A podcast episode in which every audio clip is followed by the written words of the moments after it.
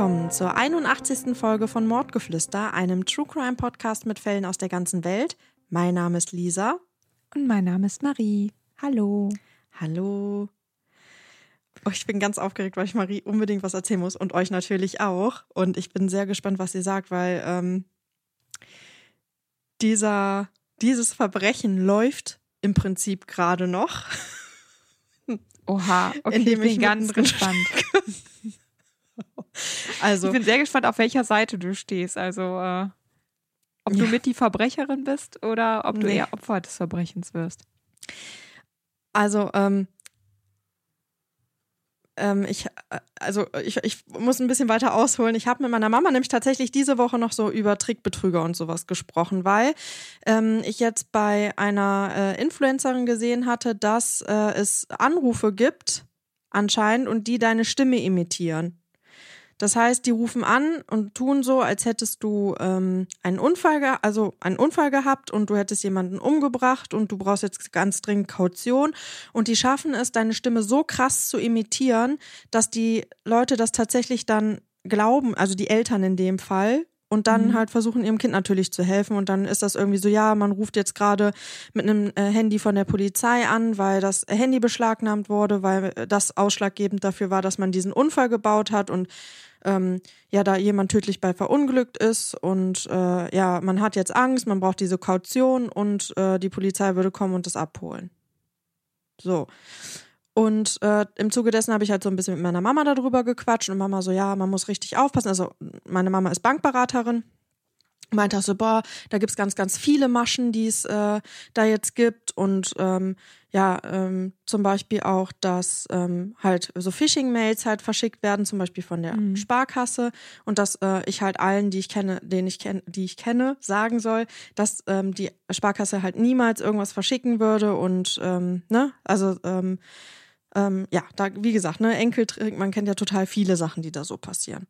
So und jetzt habe ich Freunde, die ähm, wegfahren und ich muss auf den Hund aufpassen in der Zeit. So. Mhm. Und ähm, die hatten sich ein Wohnmobil gemietet. So. Und dann kam ich ja gestern da an und dann sagte sie so, ja, sie ist sich, also sie hofft, dass das halt überhaupt kommt. Und dann sag ich so, äh, wieso, ne? Ja, ähm, keine Ahnung, das wäre so ein bisschen kurios gewesen, aber halt mega gutes Angebot. Dann haben die mir so die Seite gezeigt, ich habe mir das angeguckt und das sah halt auch alles seriös aus. Es ist halt eine normale Website.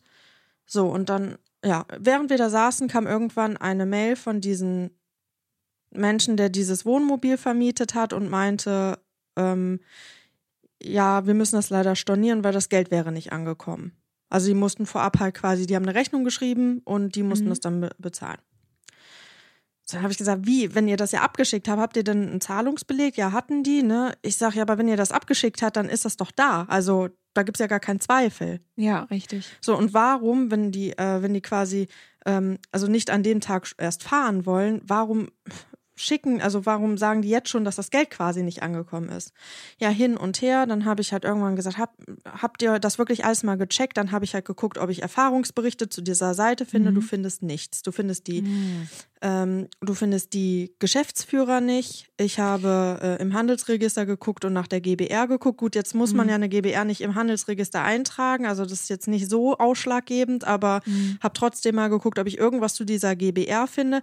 Die haben auch eine Umsatzsteuer-ID auf dieser Rechnung stehen, aber es ist alles irgendwie ganz mysteriös. Dann habe ich gesagt, ruf da an, ne? Ruf da an und dann müssen wir jetzt mal gucken, was die dann sagen, wenn du da, ne? Wenn du dann Mhm. telefonisch mit denen das versuchst zu vereinbaren. Ja, ähm, habe dann gleichzeitig meine Mama gefragt, ob die halt irgendwie die Möglichkeit haben, überhaupt das Geld halt wieder zurückzubekommen. Das wird halt dann auch schwer, Ja, klar.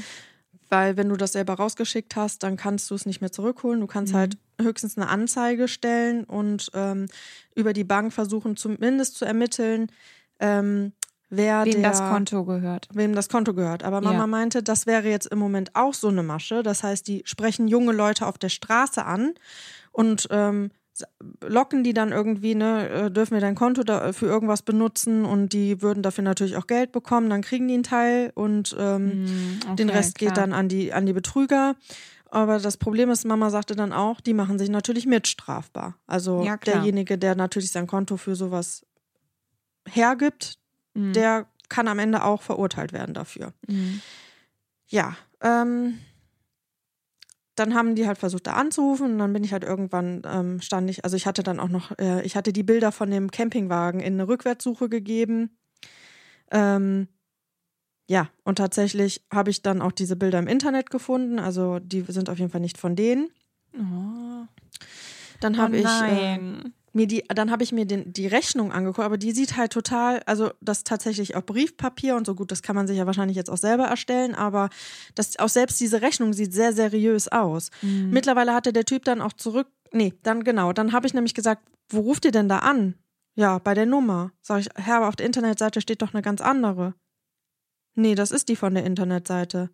Ja, wir geguckt haben die mittlerweile auch die, die äh, Telefonnummer irgendwie da verändert. Okay. Ähm, ja, dann hatten die auf die Nummer, die jetzt neu im Internet stand, haben die dann geschrieben. Dann hatte dieser Mensch auch noch irgendwie gemeint, ähm, Also da ist jemand wegen- rangegangen, als die angerufen haben. nein, nein, nein, nein, ist keiner Ach so. aber der hat geantwortet, also auf den, äh, auf die Nachricht, dass Mhm. die gerade irgendwie Probleme mit der Versicherung hätten, weil das Geld halt noch nicht da wäre, bla bla bla, dass sie die nicht eintragen können und dass sie das halt deswegen, dass sie aber versuchen, denen halt irgendwie ein anderes Angebot zu machen. So. Wo die nochmal Geld war- bezahlen sollen oder wie? Das haben die jetzt nicht gesagt, ne? Okay. Ähm, das ist jetzt auch der letzte Stand, den ich jetzt weiß. So, Oh jetzt ist Gott. aber dann, irgendwann saß ich da und habe so überlegt und habe gesagt, ganz kurz, die denken ja jetzt, ihr seid das Wochenende nicht da.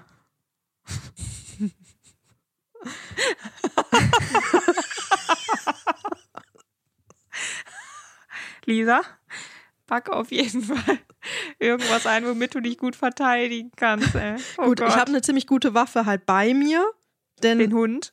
der Hund ist natürlich, also ist ein großer Hütehund, Ja. wenigstens das auf jeden Fall. Also der schlägt auch an Mhm. und der schlägt auch nicht äh, ohne an. Ne? Also ich habe das auch schon mal mitbekommen, wenn er dann äh, sagt, oh hör mal, da draußen ist was. Aber ich habe jetzt schon gesagt, wenn der Hund anschlägt und es ist gar nichts, weil das macht er nämlich manchmal auch, wenn er irgendwie einen Marder sieht oder so, kacke ich Mhm. mir in die Hose. Ja, klar. oh Gott. Ja, gut, auf, auf der anderen Seite ähm, sieht es ja eigentlich so aus, als wenn die jetzt nur das Geld kassiert hätten, aber überhaupt nicht leisten. Das heißt, das würde ja wiederum Ich dafür hoffe. sprechen, dass die Ja, Leute trotzdem zu Hause sind, weil die ja gar nicht wegkommen, weil eben das Wohnmobil Mhm. nicht äh, zur Verfügung steht, ne? die haben, den, die haben, glaube ich, mit denen über den Grund auch gesprochen, wenn ich das, wenn ich mich richtig erinnere. Und dann macht es schon Sinn, dass die wirklich weg sind. Also dass die auch Okay. fahren, dass sie irgendwie sich eine andere Lösung suchen. Mhm. Ähm, ja, ich Ah. bin gespannt. Ich bin heute gespannt, was die jetzt neu berichten. Ähm, Ja. Ich finde es eine richtig krasse Sache. Passt da auf jeden Fall auf euch aus, weil ich wäre darauf auch reingefallen, sage ich euch ganz ehrlich. Also das ist jetzt nicht irgendwie, dass, äh, dass das irgendwie kurios klingt. Das klang jetzt komisch, nachdem dann die äh, diese Stornierung kam, ne? Weil die das Mhm. ja auch belegen können, dass das, dass das rausgegangen ist, das Geld, und dass es auf jeden Fall da eingegangen sein muss, weil es ist die richtige äh, Kontonummer und ne, es ist halt abgegangen auf jeden Fall. Ja. So und Oh, wie passt da sowas von euch, auf euch aus. Es ist so krass. Es ist so krass. Also ich habe gestern, ich habe echt gedacht, es ist wie im Film ein bisschen. Mhm. Oh Mann, ey, halt uns mal auf dem Laufenden, was dabei rumkommt. Und ich drücke ganz fest die Daumen, dass es hoffentlich einfach nur, keine Ahnung, irgendein Fehler bei denen ist, dass die vielleicht nicht richtig aktualisiert haben oder was weiß ich auch immer. Ne? Ähm, Und ja, dass die hoffentlich jetzt nicht darauf sitzen Hey, I'm Ryan Reynolds. Recently, I asked Mint Mobile's legal team if big wireless companies are allowed to raise prices due to inflation. They said yes. And then when I asked if raising prices technically violates those onerous two year contracts, they said, What the f are you talking about, you insane Hollywood ass? F- So to recap, we're cutting the price of Mint Unlimited from $30 a month to just $15 a month. Give it a try at mintmobile.com slash switch. $45 upfront for three months plus taxes and fees. Promo for new customers for limited time. Unlimited more than 40 gigabytes per month. Slows. Full terms at mintmobile.com. bleiben.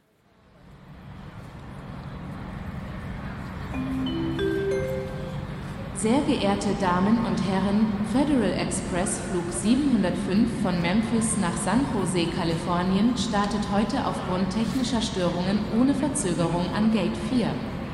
Wir bitten um Entschuldigung. Bewerten Sie auf dem Weg zum Gate gerne noch diesen Podcast mit 5 Sternen. Es ist ein schöner, klarer Morgen an diesem 7. April 1994. Die perfekten Voraussetzungen also, um einen Flug anzutreten. An diesem Donnerstag soll der Pilot Dave Sanders mit einer für ihn neuen Crew einen Frachtflug von Memphis nach San Jose antreten. Mit ihm werden Andy Peterson als Flugingenieur und Jim Tucker als Co-Pilot fliegen. Ein Frachtenflug besteht eigentlich immer aus drei Crewmitgliedern. Hin und wieder haben aber MitarbeiterInnen von FedEx die Möglichkeit, auf dem Notsitz mitfliegen zu können. An diesem Tag nutzt Auburn Calloway dieses Angebot. Eigentlich wäre er zusammen mit seiner Crew für diesen Flug eingeplant gewesen, allerdings hatten sie den Tag zuvor die Flugzeit überschritten und somit ein Flugverbot für diesen 7. April erhalten. Aus privaten Gründen möchte er dennoch mitfliegen. Immerhin hatte er vermutlich seinen Aufenthalt in San Jose schon geplant. Auf dem Flughafengelände von Memphis befindet sich der Hauptsitz des Zustellerservice Federal Express. Kurz vor einem Flug gibt es einen straffen Zeitplan, den alle einhalten wollen, um möglichst schnell wieder zu Hause zu sein. Der erste, der an diesem sonnigen Tag das Frachtflugzeug betritt, ist Flugingenieur Andy Peterson, der seine Checkliste durchgehen möchte.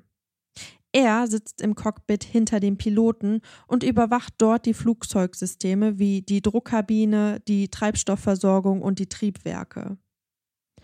Auburn Calloway befindet sich bereits im Flugzeug, als Andy hineintritt. Die beiden begrüßen sich kurz, dann beginnt Andy mit der Sichtung aller Gerätschaften. Ihm fällt etwas Ungewöhnliches auf. Der Stimmrekorder im Cockpit ist ausgeschaltet. Es scheint, als wäre der Knopf rausgesprungen. Er stellt diesen wieder ein und verlässt das Flugzeug noch einmal, bis die Piloten ebenfalls bereit sind. Ein paar Minuten später betritt er zusammen mit Jim und Dave erneut das Flugzeug. Auch sie begrüßen Auburn und halten ein kurzes Gespräch mit ihm. Ihnen fällt sofort der Gitarrenkoffer auf, der neben Auburn steht. Durch diesen kommen die Männer ins Gespräch. Sie erfahren, dass er Gitarre spielen erlernen möchte. Die Crew nimmt im Cockpit Platz, während es sich Auburn auf dem Notsitz in der Bordküche direkt hinter dem Cockpit gemütlich macht. Jim und Dave beginnen mit ihren Checks, während Andy bemerkt, dass der Schalter des Stimmrekorders schon wieder rausgesprungen ist. Er muss dies unbedingt im Auge behalten. Ohne diese Option darf keine Maschine fliegen, da diese Funktion im Falle eines Unfalls maßgeblich zur Aufklärung beitragen kann. Sollte vor Abflug noch etwas Ungewöhnliches passieren, will er sich an die Flugsicherheitsbehörde wenden. Die Crew fliegt zum ersten Mal in dieser Konstellation, aber die drei Männer verstehen sich auf Anhieb. Gesprächsthemen gibt es sofort, da sowohl Jim als auch Dave früher bei der Navy gearbeitet haben. Startbahn 2 wird freigegeben und nachdem Jim den Schub setzt, rast FedEx 705 mit 80 Knoten über die Startbahn, bevor sie wie ein Vogel abhebt und sich den Weg in den Himmel bahnt. Kurze Zeit später hört man, wie die Fahrwerke eingefahren werden. In zehn Stunden werden alle wieder zu Hause in Memphis sein. Das Flugzeug befindet sich noch im Steigflug, als auch Auburn Calloway das Cockpit betritt. Auch er will sich anscheinend an dem angeregten Gespräch beteiligen. Im nächsten Moment zückt dieser einen Hammer und schlägt Andy damit unmittelbar gegen den Schädel. Was die Crew nämlich nicht weiß, Auburn hat sich einen genauen Plan zurechtgelegt. All sein Vorhaben ist genau durchgetaktet. Nichts darf ihm in die Quere kommen, vor allem nachdem sein Plan fast gescheitert wäre.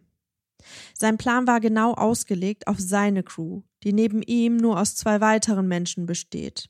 Davon wäre eine Person eine Frau gewesen, die ihm körperlich unterlegen gewesen wäre.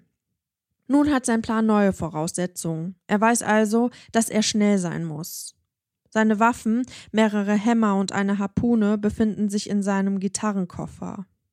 Als Mitarbeiter wird man meistens nicht durchsucht und ein Gitarrenkoffer ist ohnehin nicht auffällig. Auburn ist hochintelligent und ehrgeizig. Er hat viele Ziele in seinem Leben und einige Karrierechancen, vor allem nachdem er 1974 seinen Abschluss in Stanford absolvierte. Er entwickelt sich zu einem erstklassigen Piloten in der Navy und arbeitet danach als Berufspilot, bis er als Ingenieur bei FedEx beginnt zu arbeiten. Er ist verheiratet und hat zwei Kinder. Doch jetzt beginnt sein Leben zu bröckeln. FedEx hat Maßnahmen gegen den Familienvater eingeleitet und auch seine Ehe ist gescheitert. Umso entschlossener ist Auburn nun. Er hat nichts zu verlieren. Unbeobachtet von der Crew hatte er seine Waffen vorbereitet. Dass er Kampfsportexperte und bei der Navy gearbeitet hat, bereiten ihm nun Vorteile. Er ist schnell und kampfsicher. Nachdem Andy in sich zusammensackt, schlägt er Jim nieder. Dieser wird zwar nicht bewusstlos, ist allerdings für eine gewisse Zeit außer Gefecht und kann sich nicht mehr bewegen. Danach macht er sich auf den Weg zu Dave. Dieser versucht sich zu wehren, bevor er auch ihm auf den Kopf schlägt. Alle Crewmitglieder sind schwer verletzt, aber am Leben. Auburn macht sich auf den Weg in den Frachtraum, um nun seine Harpune zu holen. Andy und Dave wollen ihm folgen. Jim kann sich kaum bewegen. Bevor sie Auburn erreichen können, steht dieser mit der Harpune in der Cockpit-Türe und befiehlt allen, sich wieder hinzusetzen. Anderenfalls würde er die drei sofort erschießen. Andy weiß, dass er genau eine Chance hat. Er nimmt all seinen Mut zusammen und packt die Harpune am unteren Ende und versucht Auburn diese aus der Hand zu reißen. Auch Dave springt auf. Jim erkennt, dass er eine der besten Waffen in den Händen hält. Das Flugzeug. Er reißt das Steuer hoch und bringt das Flugzeug in eine 15-prozentige Steigung. Er will Auburn damit überraschen. Andy, Dave und Auburn werden in die Bordküche geschleudert und beginnen dort zu kämpfen. Jim macht sich seinen Rang als Ausbilder von Kampffliegern zu nutzen. Er hat bei der Navy gelernt, dass er den Gegner beschäftigen muss. Am besten mit unerwarteten Manövern. Er hört, wie es hinter ihm zu heftigen Auseinandersetzungen kommt. Er weiß, dass Dave und Andy zwar zu zweit handeln können, allerdings ist er sich sicher, dass die beiden mindestens genauso verletzt wie er sind. Seine Kopfverletzung lähmt seine rechte Körperhälfte und er kann so kaum etwas ausrichten. Wieder entscheidet er also, das Flugzeug einzusetzen und rollt dieses erst auf die linke Seite, danach rollt er das Flugzeug nahezu auf den Rücken. Er bringt es in 140 Grad und zieht außerdem die Nase nach unten. Er sieht jetzt kaum noch, was er tut, da es an der Flugzeugoberseite keine Fenster gibt. In der Bordküche kämpfen die Männer nun an der Flugzeugdecke. Auburn schafft es, eine Hand zu befreien und schlägt nun Dave erneut mit dem Hammer auf den Kopf. Jim bringt das Flugzeug nun in einen steilen Sturzflug. Dieses Manöver ist äußerst riskant, da ein Flugzeug in einer solchen Größe für solche Manöver überhaupt nicht ausgelegt ist. Die kämpfenden Männer werden von den G-Kräften an der Decke nach hinten gezogen. Die Maschine befindet sich in einer gefährlichen Geschwindigkeit und erreicht mit 800 Stundenkilometern sogar Überschallgeschwindigkeit. Es kommt zu einem Macht-Tack-Phänomen. Das heißt, grob gesagt, dass das Flugzeug die Nase weiter senkt und immer weiter beschleunigt. Dieses Phänomen war die Ursache zahlreicher Abstürze. Jim erkennt, dass das Flugzeug deshalb so schnell ist, da sich die Schubhebel noch auf voller Leistung befinden. Dort stehen sie, da sich das Flugzeug noch im Steigflug befand, als Auburn die Männer angriff. Um die Schubhebel zu regulieren, muss er die noch brauchbare Hand vom Steuer nehmen, um die Schubhebel zurückzusetzen. Zwar befindet sich die Maschine nun im Leerlauf, aber außer Gefahr ist sie noch lange nicht. Währenddessen gewinnt Auburn immer wieder die Oberhand und schlägt Dave nun ein drittes Mal auf den Kopf. Daves und Andys Kräfte sinken rapide und sie bekommen allmählich Angst, dass sie den Kampf verlieren könnten. Sie verlieren beide sehr viel Blut. Jim nimmt die Maschine langsam und vorsichtig aus dem Sturzflug. Es kommt zu Komplikationen, da die Höhenruder einiges haben einbüßen müssen. Damit hatte er gerechnet und deswegen den Sturzflug langsam und nicht abrupt abgebrochen. Der Kampf im Hinterraum wird zu einer Farce. Dave und Andy bluten stark und haben immer wieder die Sorge, bewusstlos werden zu können. Dann, als das Flugzeug fast wieder waagerecht ist, kann Dave Auburn den Hammer entziehen und ihn auf den Kopf schlagen. Der erste Treffer, den die beiden für sich gewinnen können. Das verschafft ihnen ein wenig Zeit. Jim funkt die Lotsen von Memphis an und sendet ein SOS. Er will sofort umkehren und wieder in Memphis landen. Er fordert RTWs und eine bewaffnete Intervention. Den Lotsen ist sofort bewusst, dass es sich hier um einen schweren Notfall handeln muss, da dies die höchstmögliche Forderung eines Piloten in einer ernsten Lage ist. Der Kampf im Hinteren des Flugzeuges wird erneut heftiger. Jim rollt das Flugzeug auf die Seite. Für die Lotsen sieht es so aus, als würden die Entführer die Maschine unter ihrer Gewalt haben, da sich das Flugzeug immer weiter von Memphis entfernt. Jim rollt das Flugzeug nun immer wieder von rechts nach links. Dieses Manöver kennt er noch aus seiner Militärzeit. Er will die Manöver so gut es geht unberechenbar halten. Wie der Kampf verläuft, kann Jim von seiner Position aus nicht sehen. Er hat große Angst, dass Auburn gewinnt. Er kann sich ihm in seinem Zustand nicht entgegensetzen und hat Sorge, dass er schon bald hinter ihm auftauchen wird. Trotz dessen, dass Auburn festgehalten wird und mittlerweile auch stark verletzt ist, hält er die Harpune so fest, dass Andy und Dave ihm diese nicht abnehmen können. Dave wird wütend. So kann es nicht weitergehen. Er will alles geben, um Auburn ein für alle Mal außer Gefecht zu setzen. Es gelingt ihm. Er ruft Jim zu, dass er auf Autopiloten stellen und nach hinten kommen soll. Jim kann kaum aufstehen und zudem kann der Autopilot nicht übernehmen, da die Maschine noch nicht ausgeglichen ist. Niemand steuert also. Die Lotsen erreichen das Flugzeug nicht und sehen nur, dass sich die Maschine immer weiter von Memphis entfernt. Das Bild, welches sich Jim im hinteren Teil des Flugzeuges auftut, ist erschreckend. Sowohl die Männer als auch der gesamte Frachtraum sind blutüberströmt. Auburn liegt auf dem Rücken, Dave und Andy liegen auf ihm. Dave möchte nun, dass Jim seine Position übernimmt. In Notsituationen muss der Pilot das Flugzeug übernehmen und das hat er nun vor. Er muss die Maschine zurückfliegen und landen. Jim greift also die Harpune und richtet diese auf Auburn. Die restlichen Waffen nimmt Dave mit ins Cockpit. Dave blutet stark aus seiner Kopfverletzung und kann auf seinem linken Auge kaum noch etwas sehen. Jim, der immer noch mit der Harpune vor Auburn steht, bemerkt, dass er seinen Tastsinn verloren hat. Er kann nicht spüren, ob er die Harpune überhaupt noch hält. Dieser Fakt bleibt auch vor Auburn nicht unentdeckt. Er setzt zu einem neuen Versuch an, die Crew zu überwältigen. Dave muss die Maschine so schnell wie möglich landen. Er nimmt umgehend Kontakt zu den Lotsen in Memphis auf, die immer noch auf eine Meldung von der FedEx-Crew warten.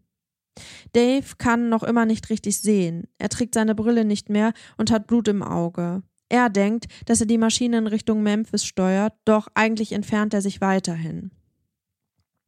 Die Lotsen sind sich nicht sicher, ob die Crew die Angreifer täuschen möchte und deswegen einen anderen Kurs fliegt. Durch gezielte Fragen versucht ein Lotse, das herauszufinden. Als Dave nach einem Vektor verlangt, können ihm die Lotsen helfen, das Flugzeug in die richtige Richtung zu lenken. Die Notsituation scheint unter Kontrolle zu sein. Am Flughafen positioniert sich das Notfallpersonal. Einige weitere Probleme erschweren die Landung. Die Maschine hat noch zu viel Treibstoff an Bord. Im ersten Moment ist dies nicht so schlimm, da es in fast allen Notlandungen der Fall ist. Aber Dave kann nicht gleichzeitig die Maschine steuern und den Treibstoffabwurf betätigen. Er wird mit dem vollen Tank landen müssen. In der Zwischenzeit beginnt Auburn erneut zu kämpfen und robbt sich zu dem Notsitz. Dort will er versuchen, sich aufzurichten. Dave entschließt sich, den Autopiloten einzuschalten, um Jim und Andy zur Hand zu gehen. Diesmal will er Auburn wirklich umbringen, damit sie sicher landen können. Als er jedoch auf dem Weg ist, bringen Andy und Jim die Situation wieder unter Kontrolle. Durch diesen Zwischenfall ist die Maschine nun viel zu schnell für eine Landung auf der vorhergesehenen Landebahn. Dave entscheidet, eine andere Landebahn anzufliegen. Dieser Landeanflug wird sehr schwer, da er eine enge Wendung fliegen muss. Dies ist schon unter normalen Voraussetzungen sehr schwer, aber mit diesen Verletzungen noch umso schwerer. Auch der Kampf geht wieder los. Auburn will versuchen, den Hammer zu greifen. Andy schafft es aber vor ihm. Jim schreit ihn nun immer wieder an, dass er ihn schlagen muss. Andy hat kaum noch Kraft, schlägt aber so fest zu, wie er kann. Auburn kann sich nun nicht mehr wehren. Dave schafft es, die Maschine in einem riskanten Manöver zu landen.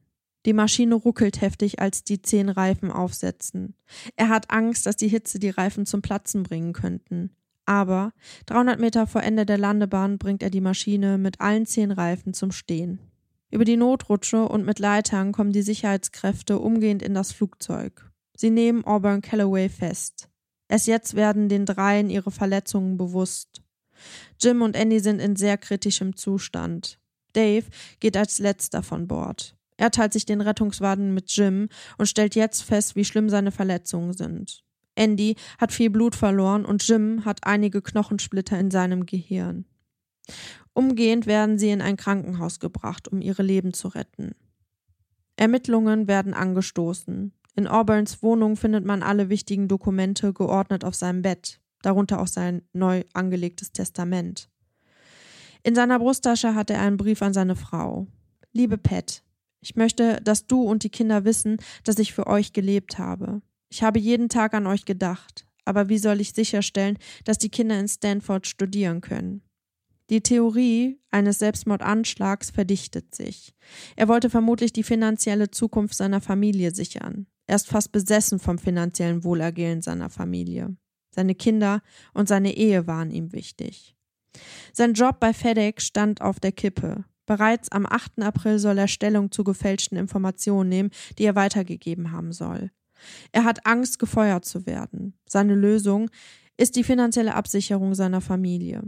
Deswegen will er den Flugzeugabsturz wie einen Unfall aussehen lassen. Er hat eine Lebensversicherung abgeschlossen. Im Brief schreibt er außerdem, dass er den Zeitpunkt und die Art seines Ablebens selbst wählen möchte. Wenn seine Zukunft das nächste Mal gefährdet wird, dann will er gehen. Sein Plan wäre nahezu perfekt gewesen. Die Wahl der ungewöhnlichen Waffen hätten nach einem Absturz nicht auf eine Verbindung zueinander schließen lassen. Anders wäre das zum Beispiel bei einer Bombe oder einer Pistole gewesen. Den Stimmrekorder hatte er zweimal ausgeschaltet. Aber auch die Tatsache, dass dieser zum Flugbeginn eingeschaltet war, hätten ihn nicht abhalten können. Als Ingenieur weiß Auburn ganz genau, dass der Rekorder nur 30 Minuten aufnehmen kann. Er hätte das Flugzeug also nur für eine halbe Stunde weiterfliegen müssen und schon hätte es keine Aufnahmen gegeben. Man geht davon aus, dass er die Maschine in die Hauptzentrale von FedEx fliegen wollte. Auburn Calloway wird zu einer lebenslangen Haftstrafe verurteilt. Der Flug ging gerade einmal 30 Minuten und eskalierte wie bisher kein einziger anderer Fall. Die Crewmitglieder werden nie wieder Linienflugzeuge fliegen können, da ihre Verletzungen schwerwiegende Auswirkungen auf ihr weiteres Leben haben. Sie sind die wahren Helden vom 7. April 1994. Dafür erhalten sie auch den höchsten Preis, den man als ziviler Pilot erreichen kann. Sie bekommen alle drei am 26. Mai 1994 eine Goldmedaille überreicht. Den Tag werden die drei nie wieder vergessen. Die Bedingungen waren an diesem Donnerstag sehr gut. Nach zehn Stunden sollten alle wieder zurück in Memphis sein. Ja, Vielen Dank für diesen unglaublichen Fall. Als ich den gehört habe, haben mir echt die Ohren geschlackert, weil ich dachte, mein Gott, das kann ja wohl nicht wahr sein. Es war echt aufregend, auch wie du das geschildert hast, was da alles in der Luft passiert ist. Ähm, ich finde es ganz, ganz erschreckend, wie willkürlich jetzt eben einfach die Opfer da, also wie willkürlich die drei Opfer geworden sind, weil er eigentlich ähm, Auburn mit zwei anderen Crewmitgliedern geflogen wären, die er aber ja auch ziemlich gut kennt. Also auch krass, dass er ähm, so weit geht, eben wirklich ja, zwei Menschen anzugreifen, mit denen er ja im Grunde jeden Tag zu tun hat, mit denen er immer unterwegs ist. Natürlich klar, dadurch, dass eben eine Frau dabei ist, ist er ähm, der Meinung gewesen, dass er da vielleicht ein bisschen leichteres Spiel gehabt hätte und eben auch noch eine Person weniger, die er überwältigen muss. Aber äh, ja, er kommt auf jeden Fall super skrupellos rüber und wild entschlossen. Das muss man ja erstmal, ähm, ja, ich weiß auch nicht, muss man erstmal mit sich selber ausmachen, dass man so einen Plan schmiedet und den dann auch tatsächlich in die Tat umsetzen will. Du hattest ja gesagt, dass er ja, fürchten, fürchten musste, dass er seinen Job verliert, weil zumindest ähm, FedEx ihn schon zum Gespräch gebeten hat und eben ja die Probleme in der Ehe ähm, hört man ja leider auch öfter, dass das dazu führt, dass Menschen zu solch ähm, grausamen Taten fähig sind, aber es ist trotzdem unglaublich. Ich meine, durch seine Ausbildung ist er ja im Grunde schon eine kleine Kampfmaschine an sich, ne, weil er ja so ähm, für den Nahkampf im Grunde auch äh, ausgebildet ist. Jetzt hat er sich aber ja zudem auch ziemlich krass bewaffnet. Also nicht nur den Hammer, sondern auch eben eine Harpune. Das ist auch unfassbar. Ne? Aber ich fand es jetzt auch krass, dass die tatsächlich nicht so stark kontrolliert werden. Gut, jetzt ist es auch keine Passagiermaschine, aber trotzdem allein zum Schutz der anderen Mitglieder fände ich es natürlich sinnvoll, dass die trotzdem ganz normal kontrolliert werden. Ähm, ja, war jetzt in dem Fall nicht so sehr perfide, das mit diesem Gitarrenkoffer halt zu tarnen. Ähm, ja, und ich mag mir gar nicht ausmalen, was die drei anderen gedacht haben müssen, als er dann auf einmal mit der Harpune, ach gar nicht, mit dem Hammer ähm, in, im Cockpit aufgetaucht ist. Die haben ja einfach nur eine normale Unterhaltung geführt und dachten, er will sich da jetzt beteiligen. Der wurde ja netterweise auch nur mitgenommen, ne? Aber äh, ja, fand ich richtig krass. Ähm, dann fand ich es noch richtig äh, interessant, dass du gesagt hast, dass dem ich glaube, Andy aufgefallen ist, dass der Stimmrekorder ausgeschaltet war und ähm, dass er den dann wieder eingeschaltet hat und da, dass er sich ja dann ab dem Moment eigentlich schon ein bisschen gewundert hat, als er das zweite Mal aus war. Der wird sich jetzt wahrscheinlich im Nachhinein gedacht haben, mein Gott, hätte ich was noch anderes merken können, ne? hätte ich das vielleicht irgendwie schon verhindern können, aber dem braucht man absolut keinen Vorwurf machen, meiner Meinung nach. Das war super, dass ihm das überhaupt aufgefallen ist. Ne? Aber das hat den Auburn ja auch nicht davon abgehalten, seinen Plan in die Tat umzusetzen. Hut ab an die drei, dass die es geschafft haben, das durchzuhalten, trotz all der äh, schweren Verletzungen, die die erlitten haben. Dass der Jim so geistesgegenwärtig geschaltet hat und tatsächlich das Flugzeug benutzt hat, um vielleicht ähm, ja diese äh, Macht, die der Auburn in dem Moment hatte, dadurch, dass er eben die Waffen hatte und die anderen ja schon verletzt waren, ja, das, um das so ein bisschen umzukehren und die anderen in eine Lage zu versetzen, wo sie vielleicht eine Chance hätten, um irgendwas gegen ihn auszurichten. Also mega, mega gut, dass er das geschafft hat. Krass, wie du diese Manöver da beschrieben hast. Also da war ja zum Glück dann anscheinend auch genau der Richtige gerade am Steuer, der das eben konnte, obwohl die Maschine ja eigentlich dafür gar nicht ähm, ja, vielleicht ja nicht, nicht ausgelegt ist. Ja, dann fand ich es noch richtig äh, ja, aufregend, als du gesagt hast, dass er den Autopiloten angemacht hat, wo ich mir dachte, boah, das muss man sich auch erstmal trauen, den Autopiloten anzumachen. Es ist keiner mehr im Cockpit. Und er geht dann nach hinten zu den anderen, um irgendwie da mitzuhelfen, dass sie den ähm, Auburn irgendwie überwältigen können. Weil normalerweise, klar, wird bei einem normalen Flug auch der Autopilot angemacht, aber da sitzen nun mal mindestens zwei Leute im Cockpit, von denen halt auch beide, also mindestens einer wach sein muss, wenn der andere, glaube ich, zwischendurch irgendwie ich weiß nicht, ich glaube, bei Langstreckenflügen darf sich dann mal einer hinlegen, ne? Aber da ist halt immer noch einer da, der auf jeden Fall eingreifen kann, weil halt immer irgendwas passieren kann. Und das Flugzeug, das muss man sich einfach vorstellen, das ist ja ein Riesenteil, fliegt einfach ohne, dass da gerade ein Mensch vorne drin ist. Ähm, ja, unvorstellbar eigentlich. Ich finde es toll, dass das in Anführungszeichen so gut ausgegangen ist, dass äh, keiner von den dreien gestorben ist. Aber ganz, ganz tragisch, dass die halt ihrem Job nicht mehr nachgehen können. Ne? Ist wahrscheinlich auch einfach eine viel zu große psychische Belastung, weil wenn du einmal sowas erlebt hast, weiß ich nicht, wie das äh, aussieht, ob man dann überhaupt ähm, trotz so einem Trauma nochmal ein Flugzeug betreten kann. Im Grunde bin ich einfach nur froh, dass der Auburn völlig zu Recht eben auch eine lebenslange Haftstrafe bekommen hat. Weil ich finde, dass äh, alles darunter wäre einfach viel zu wenig gewesen. Ja, mich würde mal interessieren, wie äh, du auf diesen Fall gekommen bist, weil den finde ich richtig, richtig abgefahren irgendwie. Also der hat mich total mitgerissen. Mich auch. Ich weiß nicht, ob ich das zuletzt erzählt. Ich bin mir gerade nicht sicher, ob ich es zuletzt erzählt habe, dass ich jetzt so eine Obsession für äh, Mayday-Alarm im Cockpit entwickelt habe. Nee, tatsächlich nicht. ähm, ja, ich habe eine Obsession entwickelt für Mayday-Alarm im Cockpit, was total verrückt ist, weil ich ja Flugangst habe. Also es ist mhm. im Grunde die schlechteste Serie, die ich, die ich gucken könnte, weil ich natürlich, äh, ja, es ist schon so, die Serie fängt an und wenn dann schon anfangen, Angehörige zu sprechen und nicht die äh, Kapitäne selber, dann weiß er schon, das wird nicht so gut ausgegangen sein. Ähm, genau. Und dann kam halt ähm, irgendwann genau diese Folge.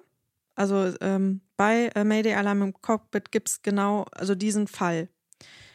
Und ich habe dann gedacht, boah, das ist ja Wahnsinn und habe halt angefangen, da so ein bisschen zu recherchieren, habe ähm, tatsächlich aber jetzt nicht, also ich habe was gefunden, aber jetzt nicht so mega gut und ausführlich beschrieben. Und deswegen habe ich auch zum Recherchieren eigentlich ausschließlich diese Folge genutzt, weil mhm. ich es aber so verrückt fand, weil das ist einfach, also ich finde einfach diese Vorstellung, ne, also man, man sieht sich ja als Kollegen, das ist, mh, mm, die drei, die haben ja überhaupt nichts geahnt. Komisches gedacht, dass er halt überhaupt äh, da jetzt äh, beisitzt und mitfliegt, weil das etwas ganz Normales ist und ähm, ja, im Grunde haben die einfach nur gedacht, okay, wir ziehen das jetzt schnell durch, dass wir in zehn Stunden halt wieder zurück sind und dann passiert halt einfach sowas. Und ähm, soweit ich das verstanden habe, wären alle drei tatsächlich gerne weiter geflogen und äh, für Jim war das auch sehr, sehr, sehr, sehr schlimm. Also äh, in dem Interview äh, kommen ihm halt auch echt die Tränen in die Augen, weil er sagt, dass das das, also wie gerne er halt noch einmal dieses Gefühl haben würde, mhm. selber eine Maschine zu fliegen.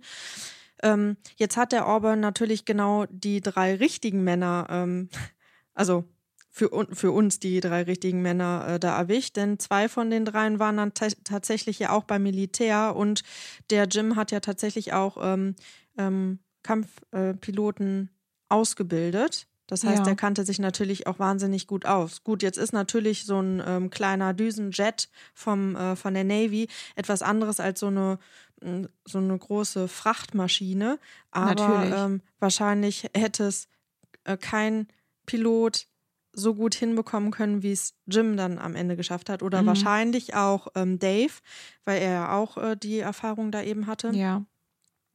Den, äh, Der es ja auch am Ende auch geschafft hat, das, äh, die Maschine zu landen, nur zu landen, genau. trotz ja. des ganzen Treibstoffs, der noch äh, in mhm. der Maschine war. Ne?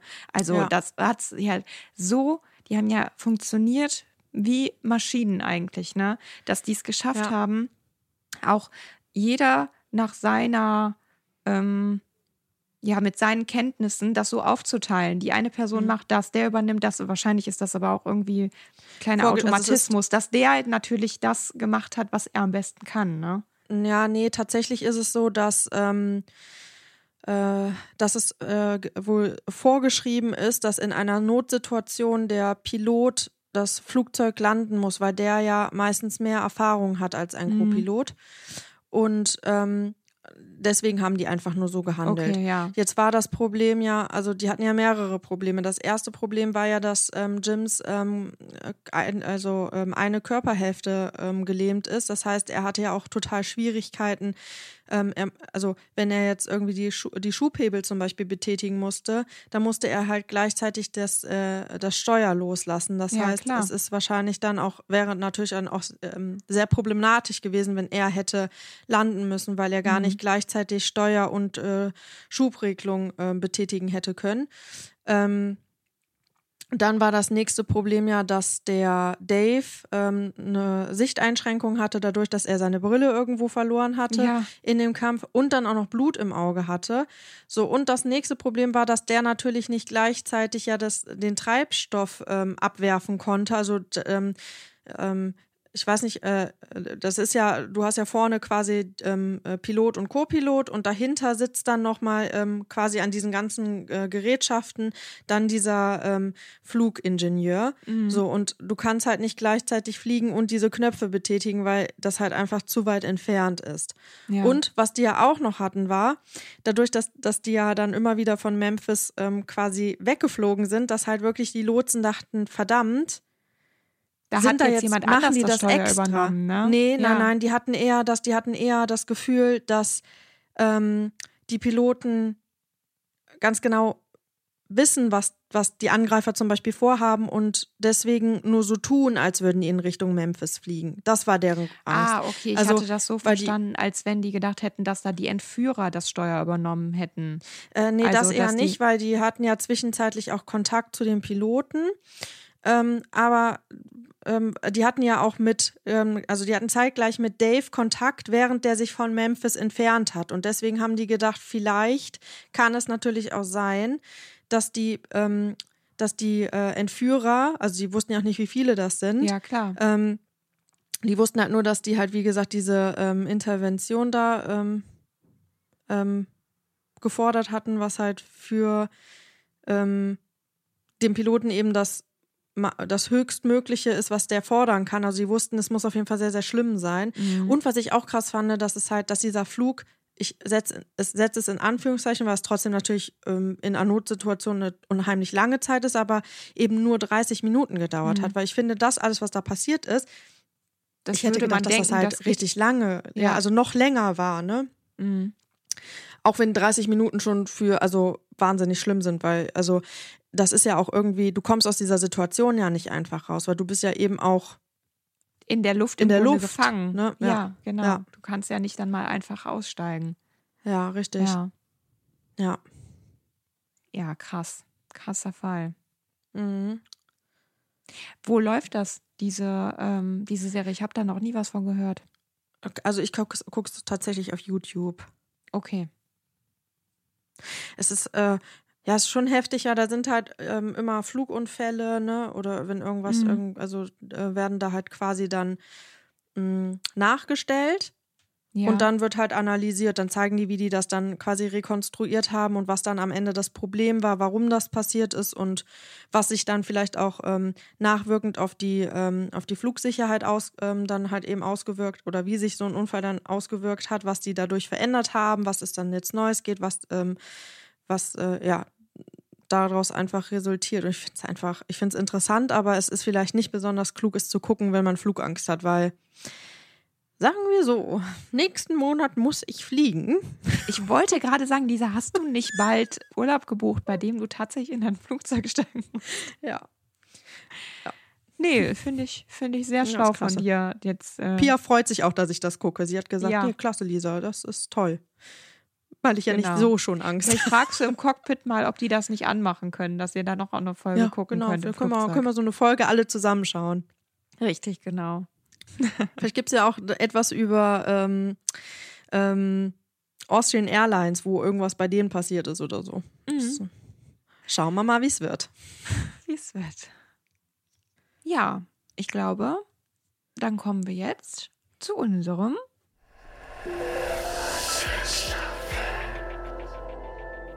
Ja, Lisa, ähm, ich weiß gar nicht, wie ich auf die Frage gekommen bin, aber irgendwie ist mir in den Sinn gekommen, dass es da bestimmt eine lustige Geschichte von dir gibt. Und zwar würde ich gern wissen, was war dein schlimmstes Date und warum? Boah, ich muss echt überlegen. Also ähm, tatsächlich ist mir mal was Peinliches passiert. Ich bin äh, bei einem Date mal gestürzt, über einen Bordstein gefallen und äh, unglücklich mit den Knie Knien aufgeschlagen. Nein, ich bin nicht auf einem Ente-Scheiß. das das war es jetzt nicht. Aber ich habe halt tatsächlich geblutet und es war ein bisschen unangenehm, weil wir sind halt dann essen gegangen und der musste halt zwischendurch auf Klo und dann schrieb mein bester Freund mir nur, dass jetzt nicht dein Ernst, dass du gefallen bist. Und die kannten sich anscheinend und dann hat dieser Typ halt, Hat der dem anscheinend Ja. gesagt? ja. ähm, oh, es reicht von, also es sind sehr, sehr, es sind tatsächlich sehr, sehr viele mysteriöse Dinge schon so passiert. Einer hat mal, ähm, oh, was ist denn das Schlimmste, das Schlimmste oder das Kurioseste gewesen? Vielleicht, wo dir jemand mal nicht gefallen hat, also wo du so dachtest, ach du Schande. Ich ziehe es eigentlich immer, ich ziehe es ja immer durch, Mhm. weil ich halt niemanden verletzen möchte, weil ich halt selber auch weiß, wie kacke das ist, wenn man irgendwie einen Korb bekommt. Aber mm, mh, Aber das stimmt, das habe ich, mache ich eigentlich auch. Also zu der Zeit, als ich noch gedatet habe, habe ich dann auch mal, komm, zieh es jetzt einfach irgendwie durch. Äh, und ja, ja, dafür musste man Ähm, dann hinterher meistens irgendwie ja noch die Kurve genau, bekommen. Ne? das ist das Schlimme. Ich hatte zum Beispiel einmal ein Date, der hat, ähm, oh, ich habe mehrere, doch, jetzt fallen mir gerade so zwei, drei Situationen ein. da war, ähm, also einer, der hat, meinte so, er hätte halt innerhalb des, ähm, Studiums sich selber eine Art und Weise angeeignet, Texte zu lesen. Und das würde ihn jetzt ermöglichen, dass er aus einem Absatz immer nur zwei Wörter lesen müsste und dann wüsste er, was in dem, in dem Absatz halt vorkommt. Und dann wollte er mir das halt Okay. unbedingt zeigen, auch wie das halt funktioniert. Aber er meinte halt auch direkt zu Beginn so, ja, also das bringt jetzt wahrscheinlich auch nicht wirklich was, wenn er mir das zeigt, weil ähm, so schnell kann ich mir das halt jetzt selber auch nicht aneignen. Ähm, und dann hat er das halt so gelesen und dann, das war halt irgendwie so, keine Ahnung, ich weiß gar nicht mehr, ich glaube, der hat ein Buch von, von, von uns, von äh, der True Crime äh, Serie von Ja. äh, Adrian Langenscheidt. Da hat er dann irgendwie so einen Absatz und das war aber irgendwie so, weiß ich nicht, ich kann dir das gar nicht, das war einfach ein bisschen verrückt. Ja, dann ja, es ist ich doch irgendwie, weiß auch nicht, ich habe irgendwie gerade so einen Fremdscham-Moment, weil ich mir denke, ja, es wieso sagt auch, man sowas, weil das ist so, oh. ja, okay. Ja. Und da hatte ich auch das Gefühl, der wäre gerne über Nacht geblieben. Und das war so ein bisschen blöd, weil ich ähm,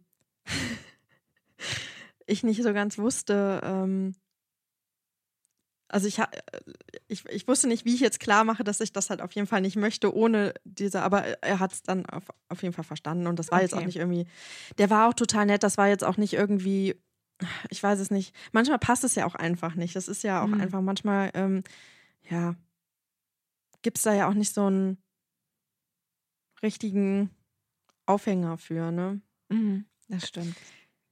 Ja, dann hatte ich mal einen, der beim ersten Date schon gefragt hat, ähm, wie das denn so mit Zusammenziehen wäre, ähm, weil da habe ich gedacht, ja, so weit sind wir halt jetzt noch nicht. Ja, doch, er bräuchte halt eigen, eigen also das wäre ihm ganz wichtig, weil er einen eigenen Raum bräuchte, weil, äh, zum, zum Lego bauen. Einen ganzen Raum? Ja. Was für Sachen baut er denn dann? Weiß ich nicht. Schwede? Ja, gut, du hast es wahrscheinlich danach auch nicht weiter vertieft. Könnte ich mir vorstellen. Wobei ich mir dann so gedacht habe, ja, Marie fände es bestimmt schon cool, wenn da so jemand wäre, der quasi Hogwarts nachbauen würde. Okay, ja, gut, da würde ich ihm vielleicht bei helfen. Da würde ich ihm vielleicht dann sogar zwei Räume geben. Nee, wir haben keine Küche, also wir bauen hier nur Lego. Wir haben eine Genau. Lego-Mikrowelle. Wir haben eine Le Lego-Küche. ja. Ah, bitte nichts Heißes draufstellen, das schmilzt. ja, Marie. Imagine the softest sheets you've ever felt. Now imagine them getting even softer over time. That's what you'll feel with Bowl and Branch's organic cotton sheets. In a recent customer survey, 96% replied that Bowl and Branch sheets get softer with every wash. Start getting your best night's sleep in these sheets that get softer and softer for years to come. Try their sheets with a 30-night guarantee. Plus, get 15% off your first order at bowlandbranch.com. Code BUTTERY. Exclusions apply. See site for details. Jetzt sind wir, was sind deine spicy? Äh, Ja, also ich habe tatsächlich, ähm, Gott, ich muss so richtig überlegen, aber ich glaube, ich habe zwei Dates, die mir da so ein bisschen in Erinnerung geblieben sind. Und die sind tatsächlich beide mit Männern gewesen, die irgendwie so ein bisschen drüber waren. Ich sag dazu die Oh. Überengagierten. Also das und ich weiß eine Date- Geschichte, die du jetzt wahrscheinlich erzählst, die mir nämlich direkt bei dir dann auch einfällt. Okay, ja, ich weiß gar nicht, an welche du denkst oder ob ich dir da schon mal von erzählt habe. Aber tatsächlich hatte ich äh, einen, den habe ich, glaube ich, vorher mal beim Feiern kennengelernt. Da hatte er mich angesprochen, wir haben uns äh, ganz normal unterhalten, aber ich hatte gar kein Interesse an ihm. Und doch klar, ich bin mir ziemlich sicher, dass äh, doch, Ist das die? weil das ist nämlich, ja, jetzt fällt mir auch wieder ein, woher du die Geschichte schon kennen könntest. Ähm, und ja, stimmt. Und Ja. dann ähm, hatte er mich irgendwo, glaube ich, auf Social Media gefunden. Ich glaube, damals noch Facebook, hatte mich angeschrieben und hat aber total süß nach einem Date gefragt. Und dann habe ich mal irgendwann gedacht, na komm, vielleicht machst du es doch. Ja, dann ähm, muss man dazu sagen, ich bin ja nicht die pünktlichste, sondern habe so ein kleines Problem mit Unpünktlichkeit. War da, aber wir waren um eine gewisse Uhrzeit verabredet und er schrieb dann, er ist da. ich bin dann runtergegangen, aber ich glaube, so drei Minuten nach der Uhrzeit wann wir eigentlich verabredet waren. Und, das Und da ist muss ich kurz einspringen, das ist bei Marie. Das Also ist ultra das pünktlich, Ist, das ist ne? Also ultra das ist- pünktlich. ja. Also das ist quasi schon vorpünktlich. Weil man Richtig, ja genau. schon Marie eigentlich schon äh, Bei mir also- muss man eine halbe Stunde mindestens einplanen, die ich, äh, also mir, müsst- man man sagt mir am besten, Zeit- wir sind um Mhm. 16.30 Uhr verabredet, damit ich um 17 Uhr da bin, so ungefähr. genau. Ja. Ja, dann war ich jedenfalls dann da und dann wurde ich sofort, also erstmal stand er mit so einer dicken Karre da, angelehnt und hatte zwei Eis in der Hand von McDonald's. Muss ich dazu sagen, die mag ich sehr gerne und das hatte er herausgefunden, weil er sich vorher meine, mein Profil angeguckt hat und da war dieses Eis auch. Jetzt wurde ich angemeckert, weil ich ja drei Minuten zu spät war und, zu spät war und das Eis schon fast geschmolzen war. Da dachte ich schon so, okay, alles klar. Ich so, ja, vielen Dank für das Eis. Dann sind wir zum Kino gefahren, weil wir auch fürs Kino verabredet waren. Und ich muss euch da dazu sagen, also Kinos sind eigentlich jetzt nicht das perfekte erste Date. Aber da dachte ich ja noch, komm, gib ihm eine Chance. Und wenn es halt richtig kacke ist, dann hast du wenigstens den Film gesehen, weil den wollte ich halt auch gerne gucken. Ja, dann äh, kamen wir am Kino an. Dann haben wir das, glaube ich, mit seinem besten Freund und der Freundin von ihm dann noch geguckt. Und ähm, Was ich Da übrigens wurde auch dann erstmal der- finde, weil so ein Doppeldate finde ich zum Ja. ersten Date immer richtig sch- schwierig.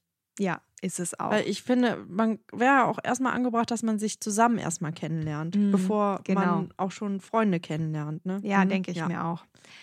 Jedenfalls wurde der dann, ähm, also es kam dann raus, dass dieses dicke Auto nicht von ihm ist, sondern von seiner Mutter, was er sich extra für dieses Date geliehen hatte und der beste Freund mit seinem Auto unterwegs war. Jetzt wurde der beste Freund erstmal darüber ausgequetscht, also er durfte sich gar nicht mir vorstellen, sondern er wurde sofort gefragt, wo der denn geparkt hätte. Und weil die Antwort dann nicht Parkhaus war, wurde der so angemeckert, dass äh, er jetzt sofort wieder zurückgehen sollte, um im Parkhaus zu parken, weil das äh, Auto ja nicht irgendwo an der Straße stehen durfte. So, da musste der unverrichteter Dinge wieder gehen, der beste Freund. Der dachte schon, okay, wieso geht man so mit seinem besten Freund um? Wir waren noch nicht mal dabei, die Karten zu holen, sondern stand noch in der Schlange. Da hat er mir dann da erzählt, dass er sich anscheinend mein Profil sehr, sehr genau angeguckt hatte. Hat dann auch gesagt, dass er ja eine Schwester hätte und so und hat dann im Nebensatz fallen lassen, das, das weißt du ja sicher, weil du hast dir ja sicherlich mein Profil auch angeguckt. Was ich natürlich nicht getan hatte. Aber da wurde mir klar, wie genau er sich anscheinend mein Profil angeguckt hat, weil er da schon so ein paar Sachen erzählt hat, wo ich mir dachte, oha, das ist Jahre her. Also wie genau hat er das studiert? Es ging weiter damit, dass wir dann im Kinosaal ähm, saßen und er mich gefragt hat, da wir uns einen zweiten Teil von einem Film angeguckt haben, ich glaube von Iron Man. Äh, Iron Man 2 haben wir uns angeguckt und äh, dann hat er mich gefragt, ob ich den ersten Teil gesehen hätte. Habe ich dann gesagt, nein, habe ich nicht. Dann hat er mir, während schon der Film anfing, lautstark erzählt, wie denn der erste Teil gewesen ist und hat auch während des Films dann immer noch mal gesagt, ach, das ist, das ist jetzt so und so, weil im ersten Teil ist das und das passiert, aber wirklich sehr laut. Also es war mir ultra unangenehm. Ich dachte, ich möchte am liebsten im Erdboden versinken. Ich glaube, das zweite Date lasse ich einfach weg, weil das erste ist schon zu ausschweifend. Jedenfalls, äh, der Film Habt war ihr ein vorbei. zweites Date gehabt? Nee, nee, wir hatten kein zweites Date. Ich hatte so, noch ein anderes Date, auch mit jemandem, der etwas überengagiert war. So. Aber ich glaube, das erste reicht für diese Folge, weil, ähm, ja. Äh, jedenfalls sind äh, wir dann hinterher ja gemeinsam mit seinem besten Freund und der Freundin zum Parkhaus gegangen, da er ja mittlerweile auch da stand. Und dann war der beste Freund erst am Parkautomaten, hat das Ticket reingesteckt und hat dann nach seinem Geld gekramt. Und dann hastete mein Date dazwischen, zwischen ihn und seine Freundin, boxte die quasi von dem Automaten weg und hat dann schnell da Geld reingeschmissen, weil er meinte, mein Gott, wie lange soll das denn hier noch dauern? Das ist ja ultra peinlich. Könnt ihr mal voran machen? Und hat dann das Parkticket da bezahlt. Und ich dachte, sag mal, das ist ein, die sind Freunde? Also, das weiß auch nicht, was da anscheinend vorgefallen war, weil das war richtig unangenehm, wirklich. Also, da habe ich mich sehr unwohl gefühlt. Naja, ich habe mich dann nett von den anderen verabschiedet. Ich musste aber ja, weil ich ja mit ihm mitgefahren bin, leider halt noch ähm, mit ihm auch nach Hause fahren. Also er musste mich ja dann noch nach Hause bringen. Zuerst wollte er noch was anderes unternehmen. Da habe ich gesagt, nee, nee, ähm, ich möchte dann jetzt noch gerne nach Hause.